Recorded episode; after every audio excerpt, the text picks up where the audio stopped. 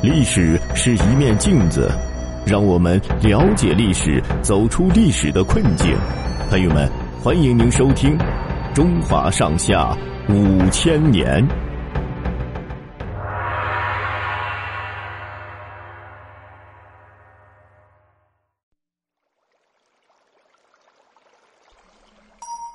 西门豹破除迷信。独立出来的韩赵魏三国当中。魏国的发展最快，原因是魏文侯魏斯最有抱负，他能礼贤下士，任用贤能，虚心听取臣子的意见和建议，因此一时之间，诸侯国中的一批有才识之士纷纷来到魏国，他们当中有李悝、魏成、田子方、段干木、翟衡、西门豹、田门等。魏文侯拜李悝为相国，李悝是战国初期的大政治家。他根据当时社会的具体情况，给魏文侯出了一整套的改革方案，在魏国实行变法。他首先让魏文侯减轻了农民的负担，鼓励他们精耕细作，进行多种作物的兼种套种，以增加粮食产量。同时实行平抵法，也就是在丰年的时候，国家以平价收购粮食储存起来，到了欠收的年份，仍然以平价卖给农民，以保护农业劳动者的积极性。安定社会生活，在政治上，他又建议魏文侯废除了维护贵族特权的世卿世禄制度，让对国家有贡献、有功劳、有才能的人得到提拔。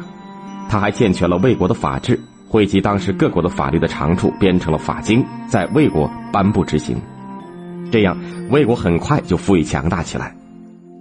为了巩固北方的边防，魏文侯派大将岳阳攻下了中山国。都城在现在的河北定州，又派西门豹到邺城，就是河北的磁县东南去当太守。邺城和韩赵两国交界，是韩国的北方边境重镇。漳水由西而来，经过邺城向东流去。这里本来应该是很富庶的地方，但是西门豹到邺城一看，只见田野荒芜，人民稀少，村落萧条。这究竟是怎么回事呢？西门豹把自己打扮成外地来经营的商人的模样，到乡间去了解情况。他访问了好多老乡，终于弄清楚了，原来这几年来漳水经常泛滥，冲毁庄稼，淹没村落。这里的巫婆便和地方的豪绅官吏勾结，说是每年要给河伯送一个漂亮的媳妇，可以避免水患。于是每年春天，巫婆就到乡下去寻找漂亮的未婚女子。谁家的姑娘被挑中了，有钱的还可以出钱买通巫婆，让她再去选一个；没钱的就只好眼巴巴的被带走，送到漳河边上的一座专门为河伯娶媳妇而建立的斋宫里，换上新衣。待举行完送亲仪式，就把姑娘装进一只芦苇编成的船里，推入漳河。苇船随河水顺流漂行十数里，就慢慢的沉没在滔滔的河水当中。因此，往往一到春天，一些有漂亮姑娘的人家就拖儿带女的逃走，以避免灾难降临到自己的头上。更有甚者，那些地方豪绅还趁火打劫，每年以为河伯娶媳妇的名义向老百姓收几百万钱，仪式上只花二三十万，其余的部分就私分了。西门豹摸清了情况以后，就在举行河伯娶媳妇的那天。带了一批卫兵，亲自去参加仪式。这一天，漳河边上人山人海，围了数千来看热闹的老百姓。西门豹穿着太守的官服，坐在官台的正中间，左右都坐着地方长官、当地的豪绅。一个老年的巫婆带着二十多个年轻的女弟子走在前面主持仪式。巫婆宣布，送亲仪式开始。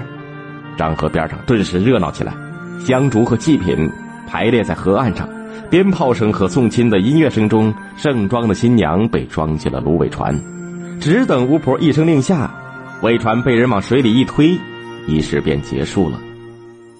正在这个时候，西门豹对老巫婆说：“去把新娘带来，让我看看漂不漂亮，不要亵渎了河伯。”老巫婆没办法，只好让女弟子去苇船上把那个媳妇带到台前。西门豹抬头一看，那个姑娘泪流满面，正哭得伤心，泪水把脸上的化妆冲出了一道道的痕迹。他们居然每年都要把这样的年轻姑娘丢在河里白白送死。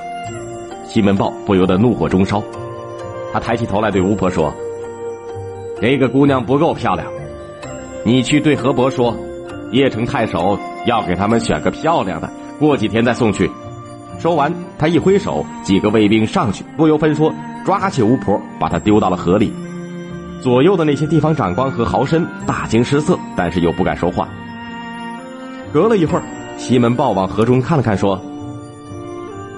老吴不中用了，去了这么久还不回来，派两个年轻的去。又命令卫兵扔下了两个女弟子。再过了一会儿，西门豹对边上的地方长官说：“看来呀，这些女流之辈无法把我的话传给河伯，还是麻烦你们去一趟吧。”地方官听了，吓得面似土色，连忙推辞：“啊，不不不不！”西门豹不由分说，一挥手，让卫兵也把他扔进了漳河。又过了大约一个时辰，西门豹对豪士们说：“怎么搞的？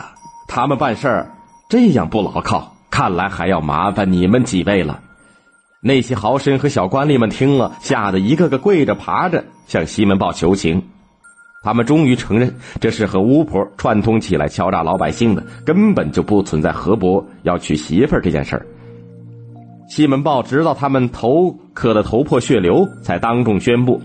把他们搜刮来的财产全部没收，分给当地的百姓。以后还有谁敢河伯要娶媳妇的，就把他丢到水里，让他去给河伯当媒人。破除了迷信，打击了地方官吏豪绅的劣迹。西门豹带百姓挖河开渠，一方面疏通河道，防止河水泛滥；另一方面又修筑引水渠，把漳河水引到旱地，灌溉良田。为了不忘西门豹的功劳。当地的百姓就把开凿的引水渠叫西门渠，从此漳河两岸的人民安居乐业，邺城地方的边防也巩固了。巩固了北方以后，魏文侯又任用魏国人吴起为将，让他带兵去镇守西河。西河是魏国西部的边境，是和秦国连接的交通要冲。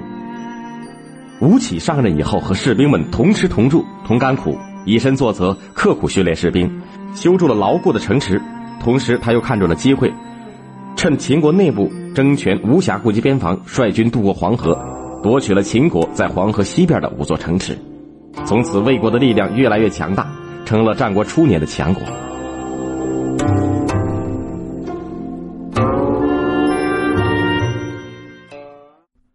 好的，朋友们，本集播讲完毕，感谢您的收听，欢迎您订阅并转发。